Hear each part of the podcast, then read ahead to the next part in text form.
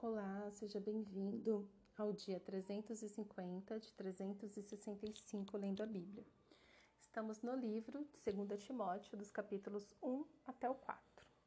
E eu quero meditar aqui com vocês no capítulo 2, a partir do verso 14, que diz: Paulo está né, tá escrevendo a segunda carta para Timóteo, e é, é uma carta de encorajamento e esclarecimento, né? Então, capítulo 2, a partir do verso 14, nós lemos: Relembre a todas essas coisas, dando testemunho solene diante de Deus, para que evitem brigas a respeito de palavras, pois isso não serve para nada, a não ser para prejudicar os ouvintes. Ou seja, fica, sabe quando começa uma guerra teológica, disse-me disse, a gente tem que ter discernimento, o que, que dá fruto, o que, que não dá. Verso 15. Procure apresentar-se a Deus aprovado, como obreiro que não tem do que se vergonhar, que maneja bem a palavra da verdade. Olha aí, que maneja bem a palavra da verdade, que maneja bem a Bíblia. Evite igualmente os falatórios inúteis e profanos, pois os que se entregam a isso avançarão cada vez mais na impiedade. De novo, verso 16, presta atenção. Evite igualmente os falatórios inúteis e profanos, pois os que se, a, se entregam a isso avançarão cada vez mais na impiedade. Além disso, a linguagem deles corrói como câncer. Gente, isso é muito sério palavras inúteis e profanas pode corroer você como câncer. Cuidado com o que você ouve, cuidado quem você ouve, muito cuidado. Continuando. Entre esses estão Himeneu e Fileto, que se desviaram da verdade, dizendo que a ressurreição já aconteceu e estão pervertendo alguns em sua fé né? O que ele quer dizer assim, lógico, Jesus ressuscitou, mas o que eles estão falando aqui é, ó, a ressurreição já aconteceu, Jesus já ressuscitou. O que precisava ter acontecido já aconteceu, tipo, fica de boas, que não vai acontecer mais nada depois disso. Verso 19. Entretanto, o firme fundamento de Deus permanece tendo este selo: o Senhor conhece os que lhe pertencem. E mais, afaste-se da injustiça todo aquele que professa o nome do Senhor. Ora, numa grande casa não há somente utensílios de ouro e de prata, há também de madeira e de barro, alguns para honra, outros, porém, para desonra. Assim, pois, se alguém se purificar destes erros, será utensílio para honra, santificado e útil ao seu Senhor, estando preparado para toda boa obra. Ou seja, purifique-se para que você se torne um objeto de honra na casa do Senhor e não de desonra. Verso 22. Fuja das paixões da mocidade, siga a justiça, a fé, o amor e a paz, com os que de coração puro invocam o Senhor. Evite as discussões insensatas e absurdas pois você sabe que elas só provocam brigas. O servo do Senhor não deve andar metido em brigas, mas deve ser brando para com todos, apto para ensinar, paciente, disciplinado com mansidão, os que se opõem a ele, na expectativa de que Deus lhes conceda não só o arrependimento para conhecerem a verdade, mas também o retorno à sensatez, a fim de que se livrem dos laços do diabo que os prendeu para fazerem o que ele quer. Eu falo muito aqui sobre relacionamento e é interessante que assim Paulo também é muito recorrente isso nas cartas, principalmente para Timóteo. O que nós sabemos é que Timóteo era muito mais jovem. É... E essa questão de cuidado com quem você anda, não se mete em confusão, não se mete em briga, não se meta em conversas inúteis, teologias inúteis que nada tem a ver com Deus. Então, quando Paulo ele ia pregando de sinagoga em sinagoga, então toda vez que ele chegava numa cidade, é, por ser fariseu, ele tinha esse livre acesso à sinagoga e ele podia ensinar. Então, os debates de, de Paulo era sobre Bíblia, era sobre a palavra. Então, ele abria a palavra e mostrava na palavra é, por que, que Jesus era o Messias. Este é um tipo de debate que é útil, que traz clareza para as pessoas. Porém, há outros tipos de debate que mais distorcem as verdades de Deus, eu chamo isso de debates teológicos, porque quando a gente fala de linha teológica, é tanta loucura, gente. Você, olha, se tem uma coisa que me dá ranço, é quando alguém fala assim para mim: você é calvinista ou arminianista? Aí eu falo: eu sou de Jesus. Serve. Leio a Bíblia. É o suficiente?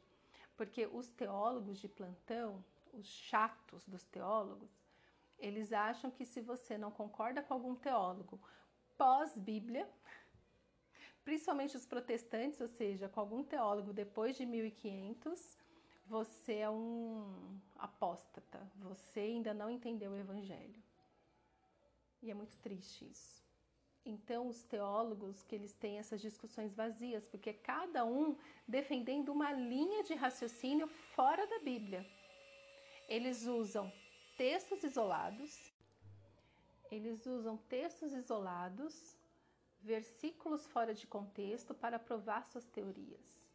E se você não maneja bem a palavra da verdade, você acaba caindo em sofismas, em mentiras. Aí fica uma discussão inútil de teologia para lá e para cá. Aí para ninguém ofender ninguém, falar, ah, tudo bem, você tem a sua teologia, eu tenho a minha teologia, mas no final todos seremos salvos. Eu quero te falar, não, não, não é bem assim que funciona, não. Porque você é salvo mediante a fé. E a fé vem pelo ouvir, ouvir a palavra de Deus e não teologias inúteis. Então pode ser que a teologia que você acredita está te afastando da verdade bíblica. Então cuidado, muito cuidado. Porque aí você acaba caindo nas ciladas do diabo porque você não está protegido na palavra de Deus, né? A própria palavra de Deus diz: toda palavra de Deus é, se prova verdadeira para aqueles que se refugiam nela. Então, quando a palavra de Deus é o seu refúgio, você tem clareza da verdade, você se move por aquilo. Agora, se você não tem intimidade com a palavra de Deus, qualquer vento te derruba. Aí é fácil cair nas ciladas do diabo. Porque ou você anda pela verdade ou você anda pela mentira. Não tem meio termo. Não existe meio termo. Te convencer o que você pode andar em cima do muro é mentira. É mentira. Ou você está a, acreditando na verdade, ou você está acreditando numa mentira. Não existe espaço neutro. Não existe espaço neutro. Aí no capítulo 3, ele continua falando o seguinte: Mas você precisa saber disso. Nos últimos dias sobrevirão tempos difíceis. Aí vê se não é agora em 2023. Vai vendo. Partir do verso 2: Pois os seres humanos serão egoístas, avarentos, orgulhosos, arrogantes, blasfemadores, desobedientes aos pais ingratos, ímpios, sem afeição natural, implacáveis, caluniadores, sem domínio de si, cruéis, inimigos do bem, traidores, atrevidos, convencidos, mais amigos dos prazeres do que amigos de Deus, tendo forma de piedade, mas negando o poder dela. Fique longe também destes. Fique longe dessas pessoas. Ou seja, aquele que se diz irmão, que está na igreja, mas é um arrogante, um blasfemador, um desobediente ao pai, um implacável, um caluniador, um que não tem domínio próprio, um cruel. Nossa, o que tem de gente cruel não está escrito. É crueldade mesmo. É a maldade assim palpável. Então, tudo isso é o que nós estamos vendo hoje com muita força, com muita força. As redes sociais, a internet veio trazer para a luz tudo que está nas trevas. E tá tendo uma onda assim de gente que gosta de fazer vídeo, que gosta de se exibir. é, uns, um tempinho atrás, eu vi um caso de uma adolescente que ele filmou ele matando o seu amigo. Ele filmou. Porque eles estavam, eu acho que eles estavam jogando, eles tinham feito uma aposta X, eu não vou lembrar da história completamente, porque essa história me chocou muito. Mas eu lembro que ele pegou a câmera, entrou numa live e ele torturou o amigo dele, matou o amigo dele. Um adolescente, 16, 17 anos. Isso é crueldade. Crueldade. E com as mídias a gente tem visto muito mais isso aparecer. Dos pais matando filhos, filhos matando pais, irmão matando irmão. E, e do nada, e simplesmente porque sim. E aí, como ficou legal viralizar vídeos, porque eles fazem para ficar famoso. E esse adolescente, ele me chamou a atenção por causa disso. Ele falou assim, ah, eu queria os meus cinco minutos de fama, eu queria ficar famoso. Eu queria sair no jornal. Saiu no jornal e foi preso. Só que se tem 17 anos, quanto tempo ele vai ficar preso? Será que ele tem consciência? Porque assim, o erro do nosso país não é só ser negligente com a punição, porque mas ser negligente quanto conscientizar a pessoa por que, que ela está presa. O sistema carcerário deveria ser um sistema de correção, um sistema de da pessoa ver de o que, que foi que eu fiz com a minha vida, com a vida do outro. Mas não é isso que nós vemos. Os dias são cruéis, queridos.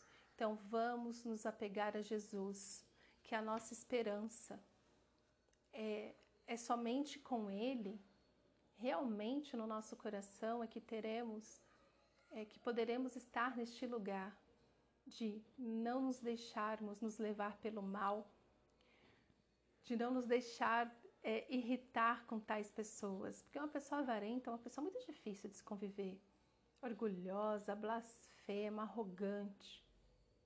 E Paulo está falando, não conviva, não, não ande com essas pessoas. Mas e se elas quiserem andar com você? Aí você tem que orar e pedir discernimento para o Espírito Santo. Eu acho que aqui a mensagem de hoje é: você não está sozinho. Existe um Espírito Santo.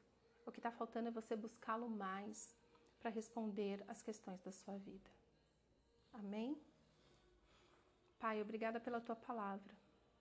Nos ajuda, Senhor, a discernir os tempos, os movimentos. Nos traz clareza, Senhor, quanto aos, às amizades que nós mantemos, até mesmo nas nossas famílias. Que possamos, Senhor, andar com pessoas que realmente querem uma mudança, que, profe que professa a mesma fé que nós. Nos dá, Senhor, a coragem, a ousadia de ler a Sua palavra e nos enchermos da Tua verdade e que a Tua verdade venha destruir todas as mentiras que nós temos acreditado. Abençoa-nos, Senhor, com lucidez, com inteligência e com sabedoria, para que possamos suportar os dias maus. É o que eu te peço, Paizinho. Em nome de Jesus. Amém.